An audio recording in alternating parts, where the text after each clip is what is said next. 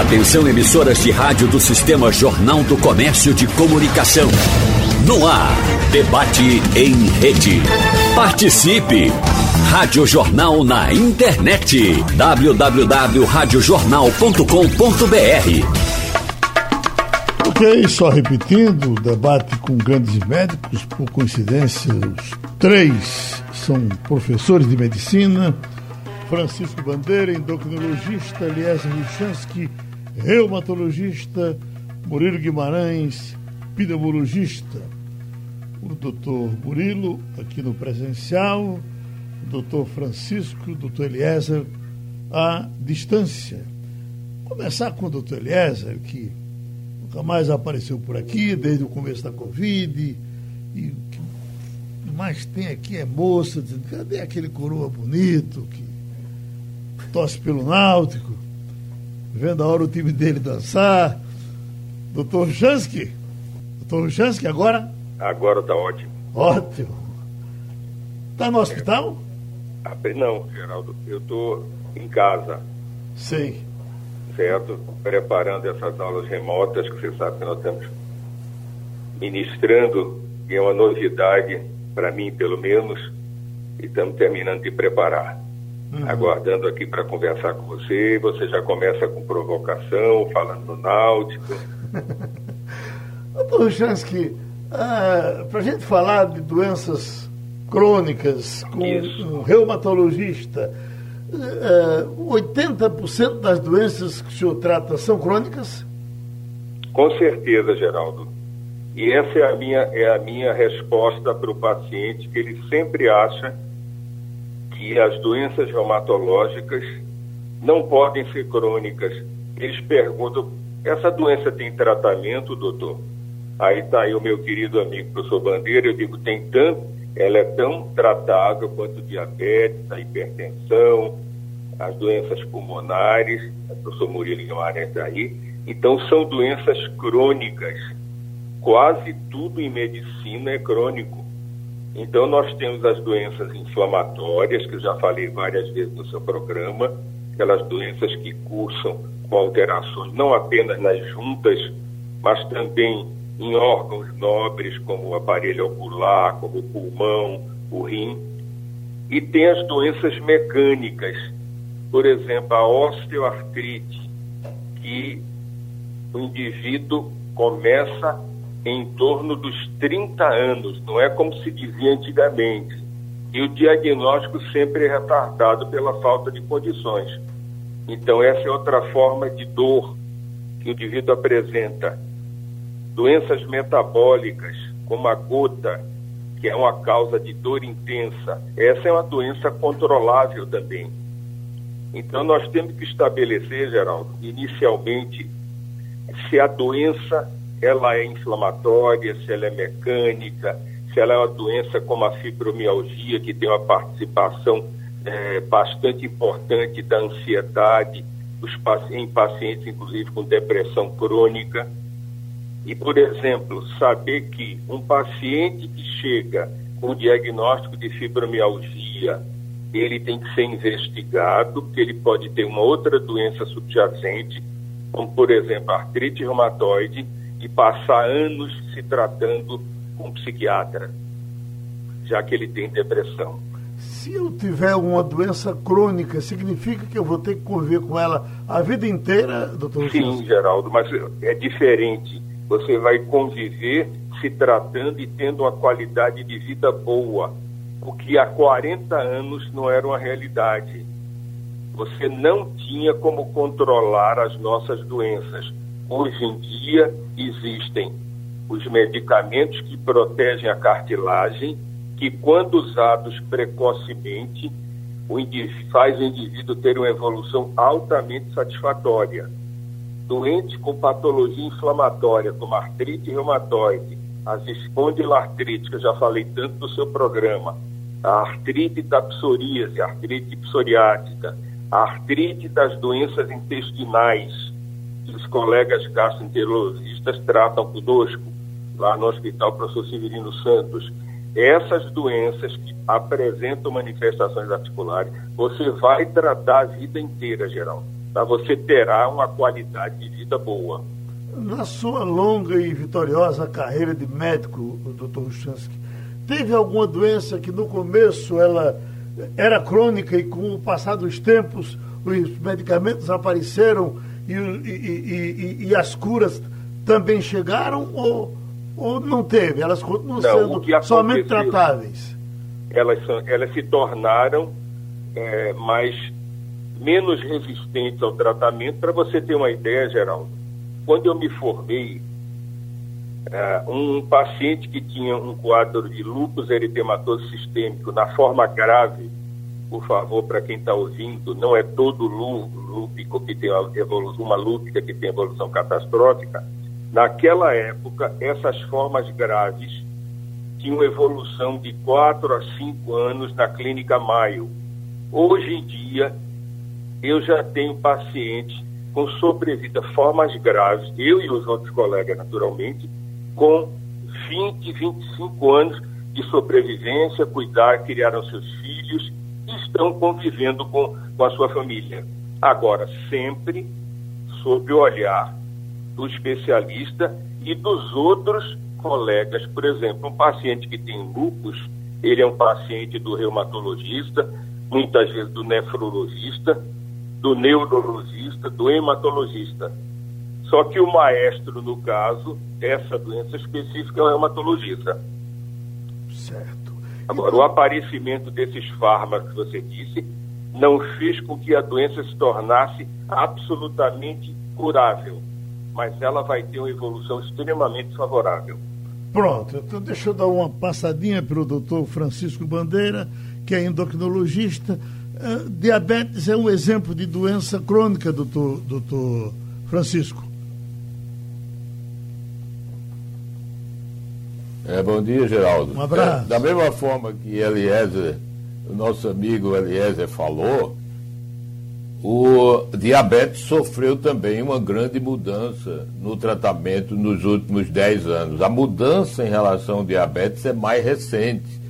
O diabetes passou muito tempo com medicamentos antigos e sem, sem se entender muito o que, que seria melhor do ponto de vista de tratamento para o diabetes. Se concentrou muito tempo em baixar a glicose e hoje nós sabemos que para o principal tipo de diabetes que existe, que é o diabetes do adulto, associado ao ganho de peso, a excesso de peso, que é o diabetes tipo 2, controlar só a glicose não é suficiente.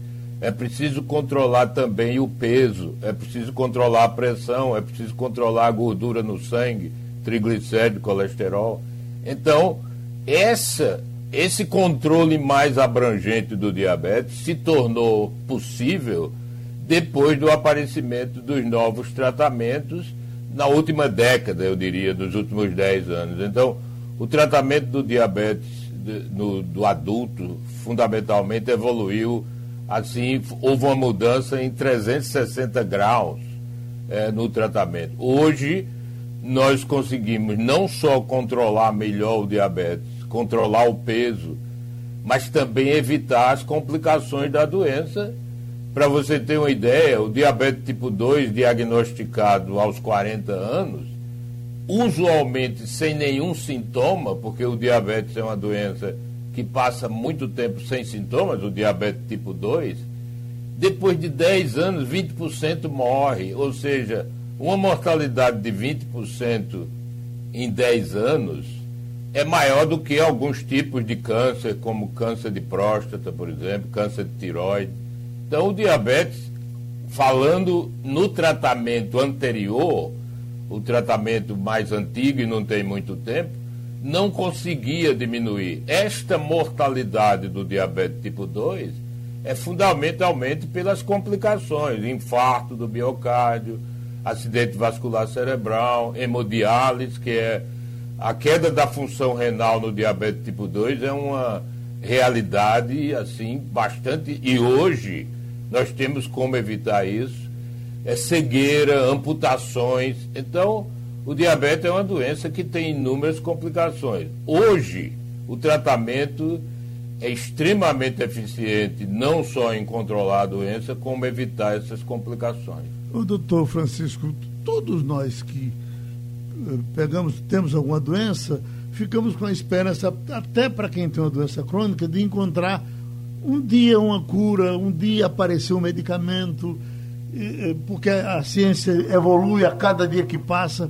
Eu me lembro, por exemplo, de uma doença também da sua área, a, a hepatite C, que aí o diagnóstico era hepatite C crônica progressiva.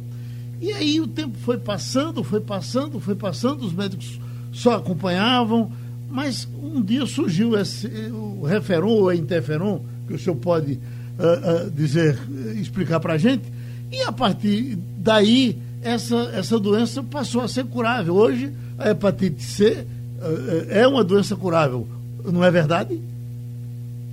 Sim, Geraldo, a hepatite C é um exemplo, você tocou muito bem no exemplo bastante importante, porque a hepatite C, na época que eu era estudante de medicina, chamava-se não A, não B, porque a, existe a hepatite A, que usualmente é benigna, a hepatite B, que pode evoluir para cirrose, já tem vacina, né? É uma doença controlável com a prevenção e restava a hepatite C, porque até a descoberta do vírus C era chamado não A, não B.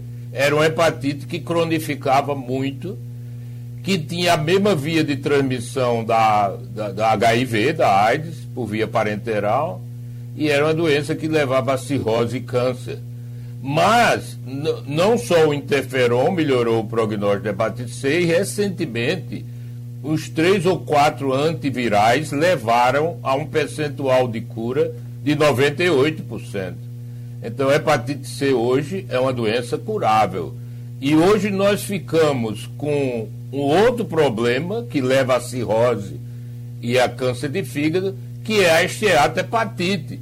Quando eu falei em diabetes antes e obesidade, uma das complicações do diabetes e obesidade é a esteatose hepática que deixou de ser uma coisa indolente, apesar de dar poucos sintomas, mas a presença de gordura no fígado com diabetes aumenta muito o risco de cirrose e câncer de fígado.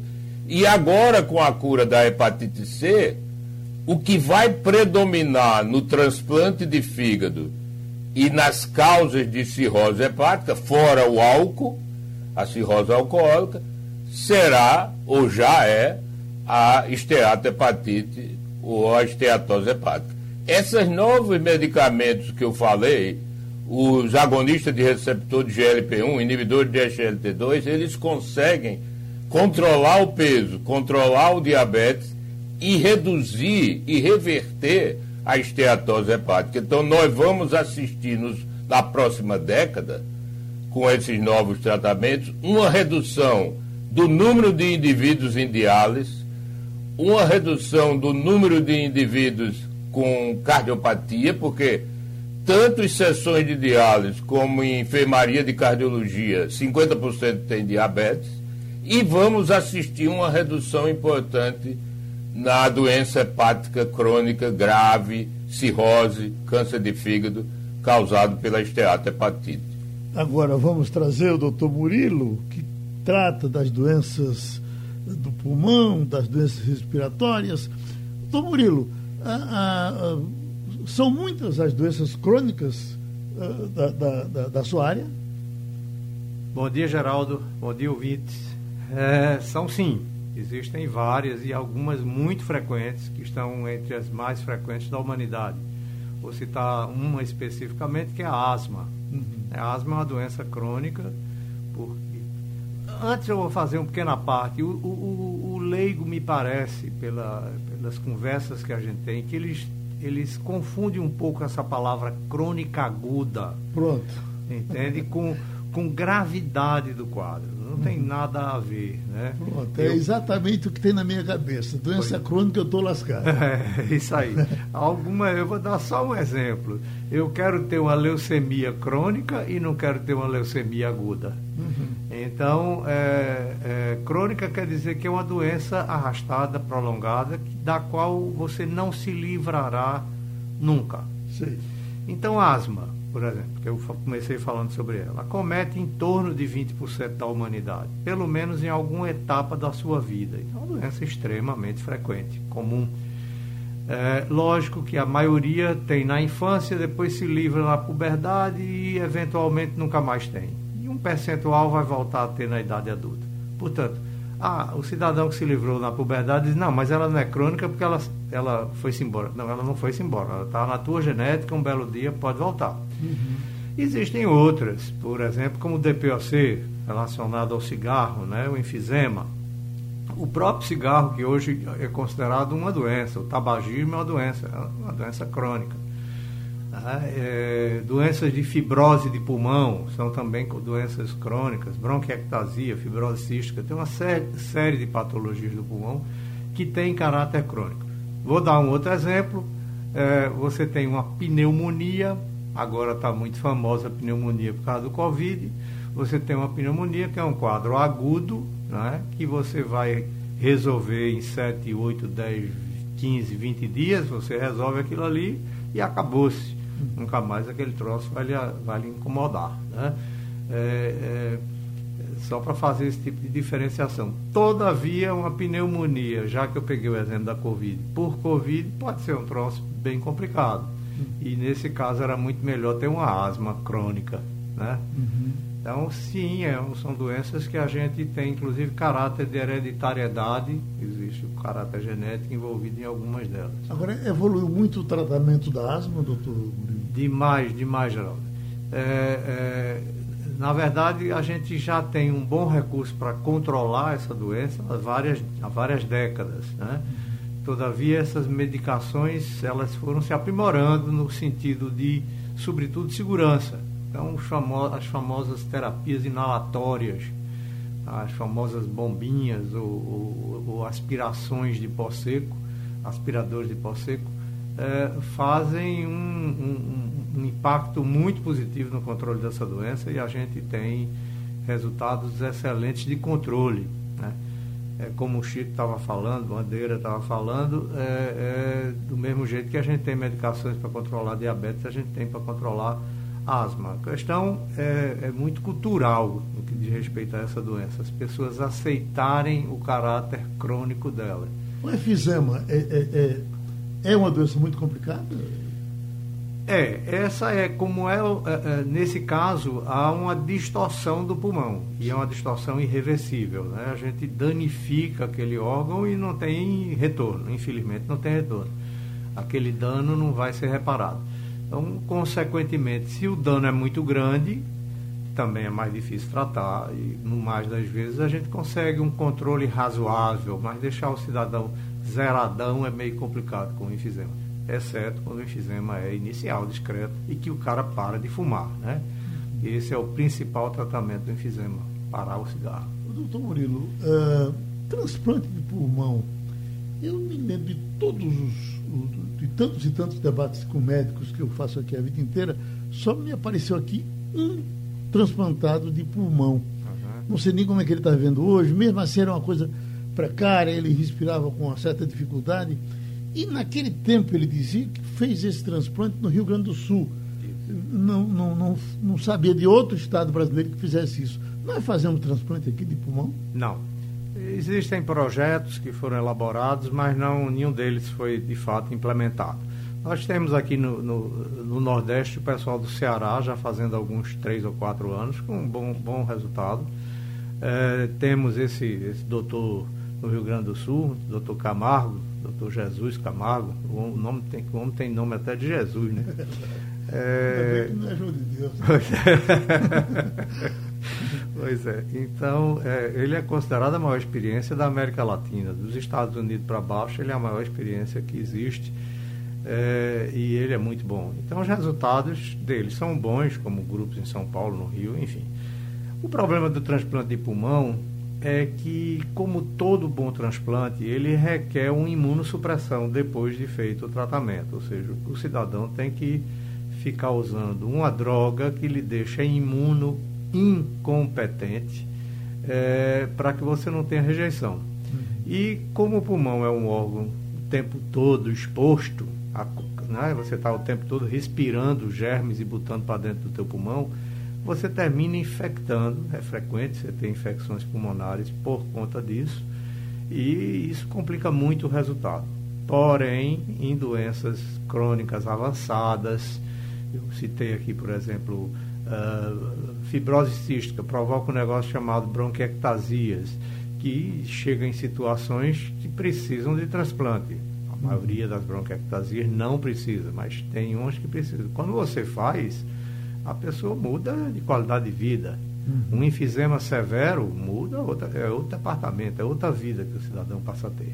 Uma fibrose pulmonar extensa, idem.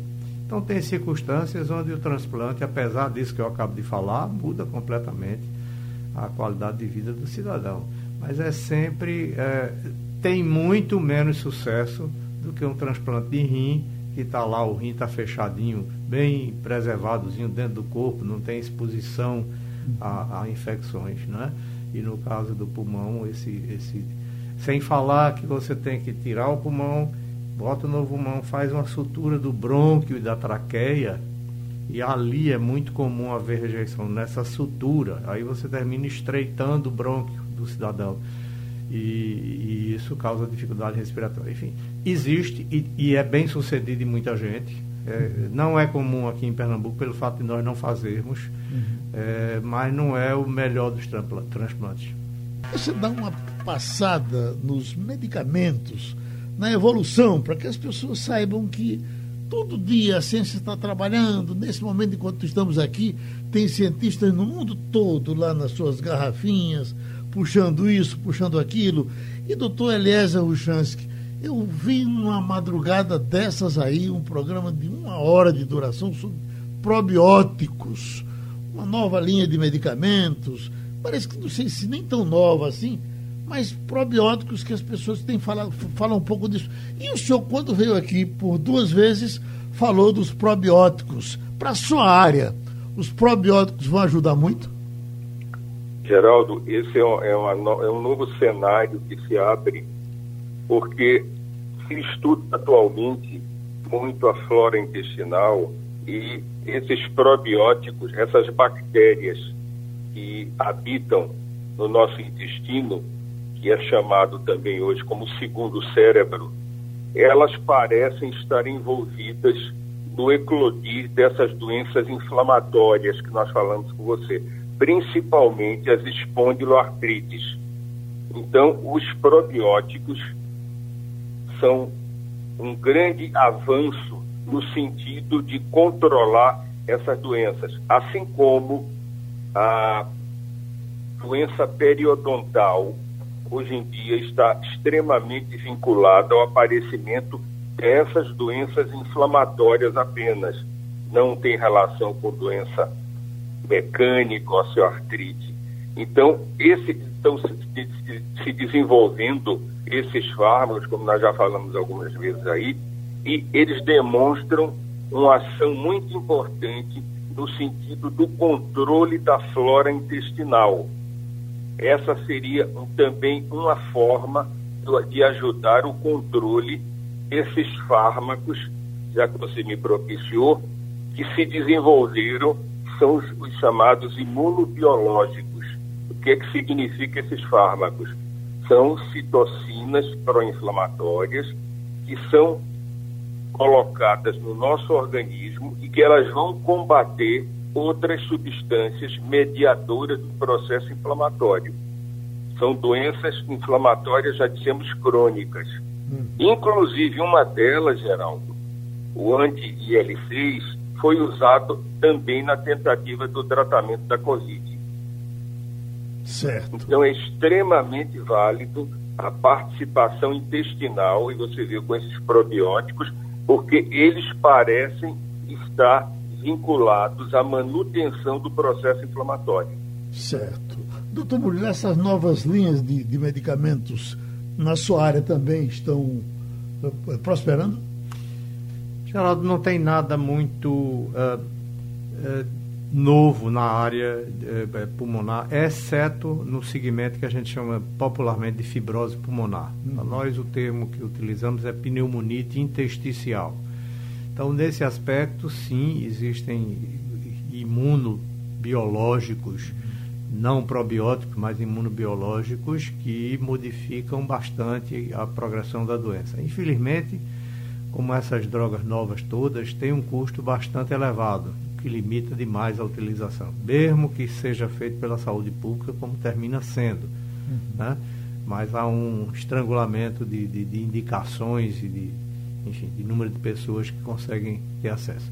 É, é, existem também coisas que querem mexer na alergia na sua essência, uhum. mas a alergia eu estou reservando para no momento que a gente tiver condições de mexer na genética. Aí sim a gente vai ter um sucesso bom. Existem drogas que hoje podem controlar um pouco mais a alergia, mas não chegam a resolver o problema. A alergia pode ser temporária? Ela dá por um tempo e depois ela desaparece? A, a alergia é, um, é, um, é, uma coisa que está na tua genética. Uhum. Agora, ela pode se acalmar, deixar de se manifestar, e é interessante como, ao longo da vida, a alergia pode mudar de foco. Uhum. Você vai, você se conversar com os alérgicos, pessoas realmente alérgicas, você vai ver que eles saem de uma alergia de pele para uma alergia de brônquio, ou seja, asma, depois sai disso para uma alergia nasal, para ter rinite, é, e, enfim, esse ciclo acontece com muita frequência e ninguém sabe por que isso acontece. Porque Eu tenho rep... uma filha que é alérgica a, a medicamentos, a todos. Uhum. A todos. Que eu faria qualquer coisa possível para. Puxa vida, é, isso vai, resol... vai facilitar a vida dela, porque ela sentou, andou, não pode tomar remédio. Uhum. E é, é terrível. É uma coisa muito complicada. É terrível. Existem esquemas de dessensibilização que você pode pegar, é muito comum ter alergia de pirona, uhum. ou, a, ou AS, aspirina, né? Ácido acetil salicílico. Então você pode pegar diluições pequenininhas daquela droga e, e inoculando nela, por, por, seja lá qual for a via que se escolha, e aos pouquinhos ir aumentando essa dose para fazer uma dessensibilização. Isso é um processo clássico que existe e que tem bom resultado. Quem sabe ela poderia tentar. Uhum. Eu queria só fazer uma, pegar uma perna aqui do que a Eliezer falou. É, bom dia, Eliezer. É, e, e, dizer que realmente os, os, biológicos intestinais são muito importantes até para a área vascular.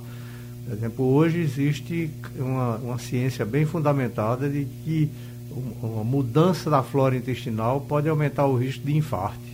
Uhum. Então, você imaginar que o intestino vai ter participação no infarto do miocárdio é um negócio que há 20 anos atrás, se você falasse, o povo ia dizer, prender você e dizer que você estava doido, né? É, mas é uma realidade. É, a medicina é uma coisa engraçada. Você, de repente, vê uma coisa relativamente boba, como os probióticos, fazerem mudanças expressivas na doença. Né? Uhum. Pronto, é, é, doutor Francisco Bandeira, esse tema que o senhor gosta tanto de nadar em cima dele, por gentileza?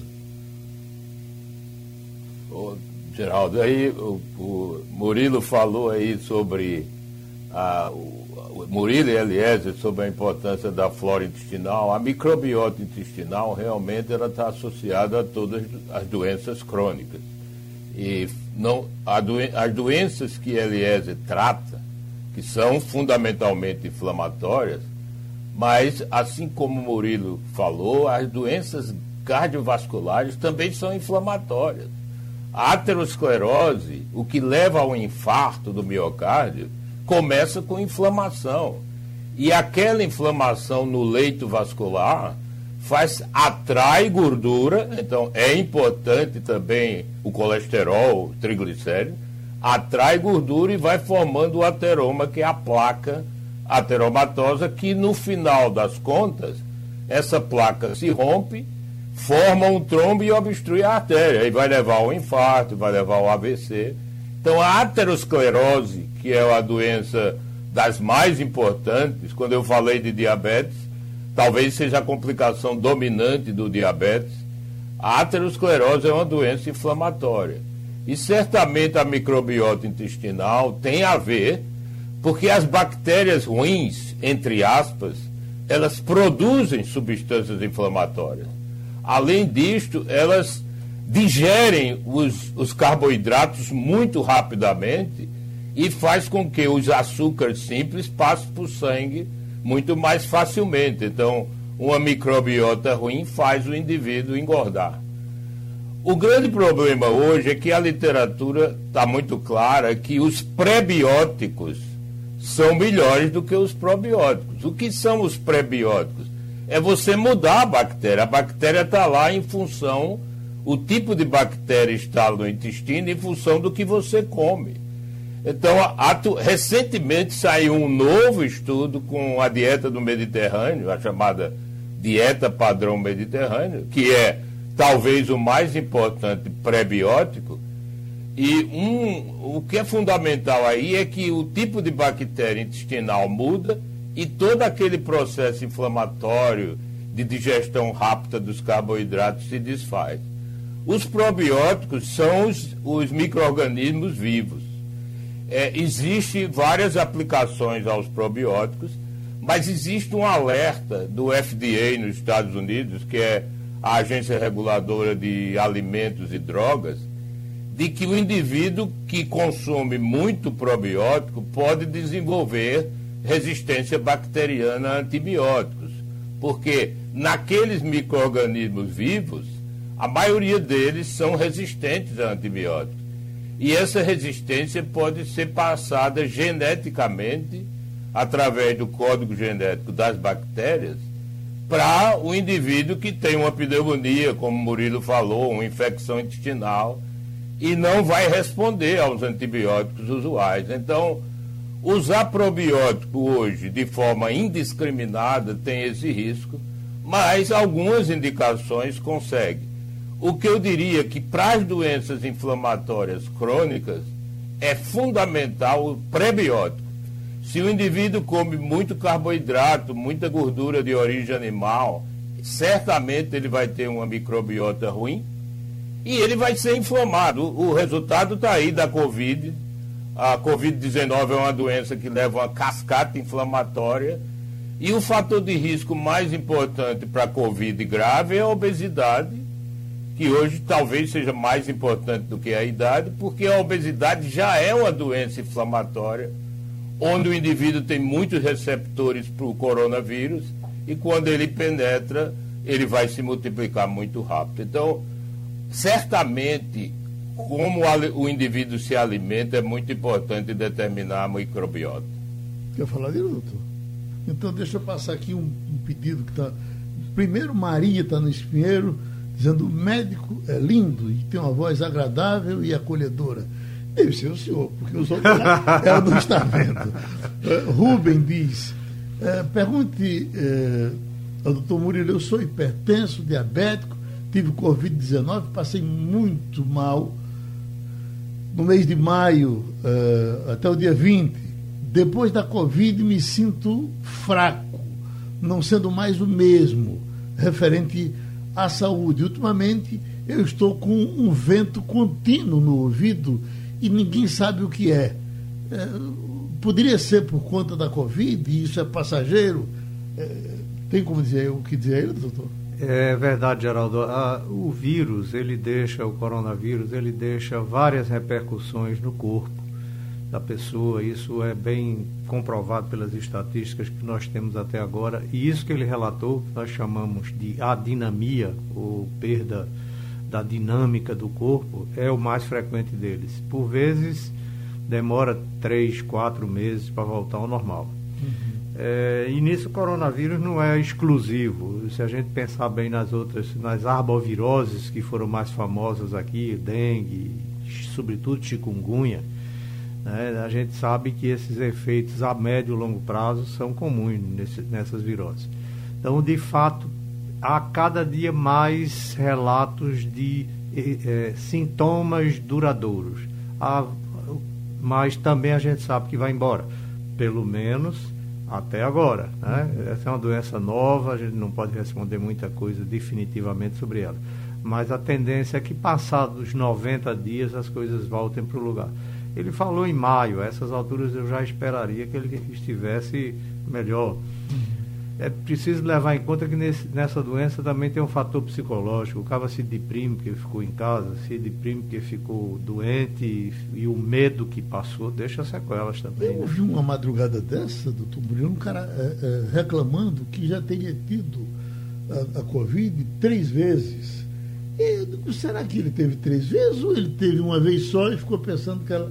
e não conseguiu curar e pensou que ela ia e voltava? Se essa bicha voltar é uma desgraça. É, três vezes é, seria o primeiro caso que eu tenho conhecimento. Mas duas vezes tem gente que tem. Já sim, tem acontecido. Já, já tem acontecido. É, é, eu relutei muito a, a aceitar, mas fui a fundo em alguns casos, inclusive uma pessoa especificamente que eu estou me lembrando agora, eu acompanhei na primeira vez em abril ou maio, e agora de novo.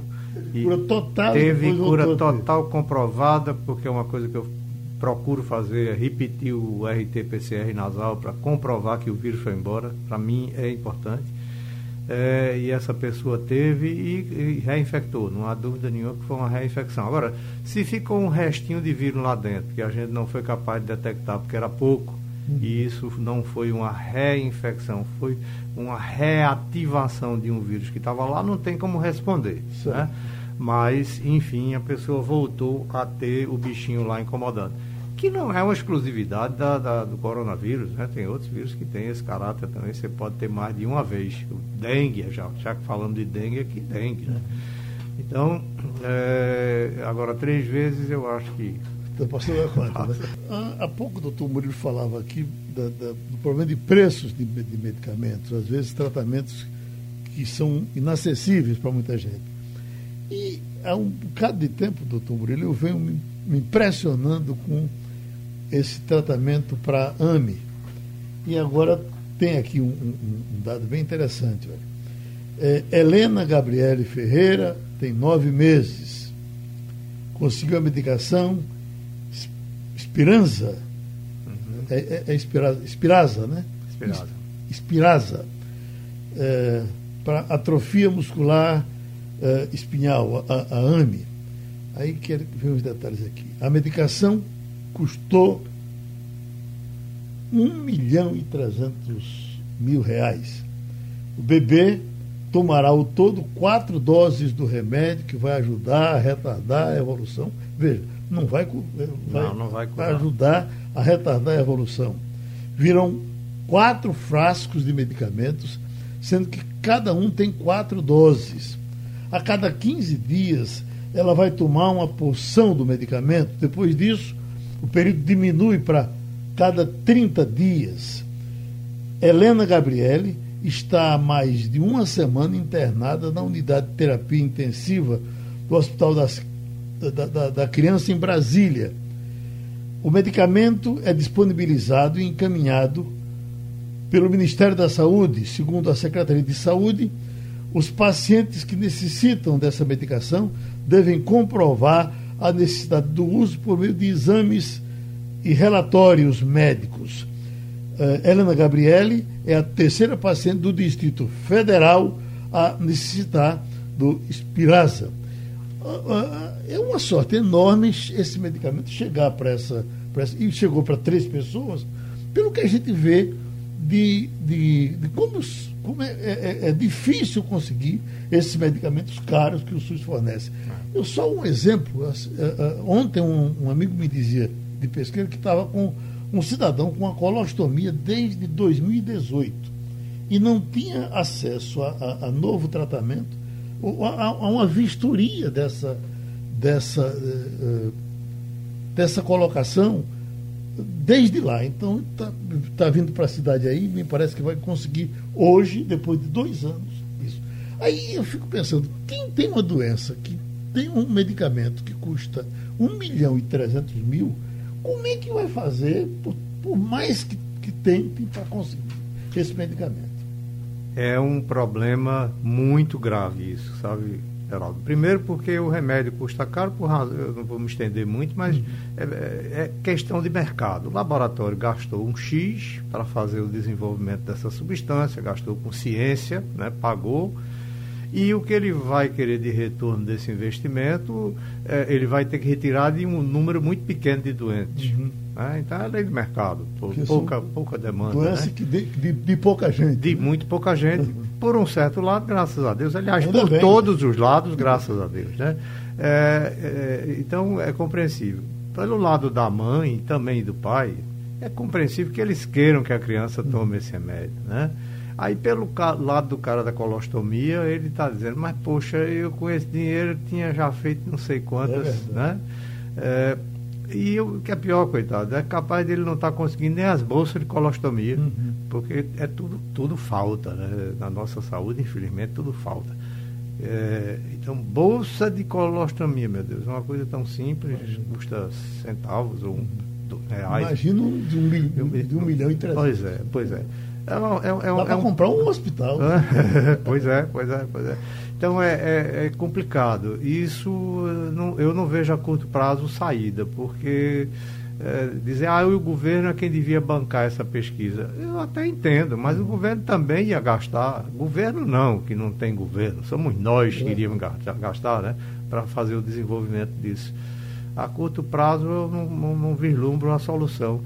É, é, e a saúde pública está bancando isso, graças a Deus. Nós estamos bancando isso, graças a Deus. E o que é danado, viu, Geraldo, é que tem outras doenças com drogas não tão caras, mas também muito caras, e que aí num cenário diferente. Por exemplo, drogas para câncer, que aparecem todo dia, graças a Deus, é, também estão vindo caríssimas. 20 mil, 30 20 mil, mil 30 mil, já, droga de 100 mil reais. Então, é um negócio que. Aí você vai negar um doente com câncer uma droga dessa, não tem como, né? Você, e esse tem uma chance, esse vislumbra um horizonte. Deixa eu abraçar meus amigos pelo seguinte, porque o programa eleitoral, a gente não pode fugir dele. É, é, e, em geral, a gente pode estourar um minuto ou dois. Nesse caso aqui, a gente não pode. Eu quero dar um abraço aqui no doutor Murilo, doutor Elésia Ruchansky, doutor Francisco Bandeira. Boa sorte para vocês. Sugestão ou comentário sobre o programa que você acaba de ouvir, envie para o e-mail ouvinte@radiojornal.com.br ou para o endereço Rua do Lima 250, Santo Amaro, Recife, Pernambuco.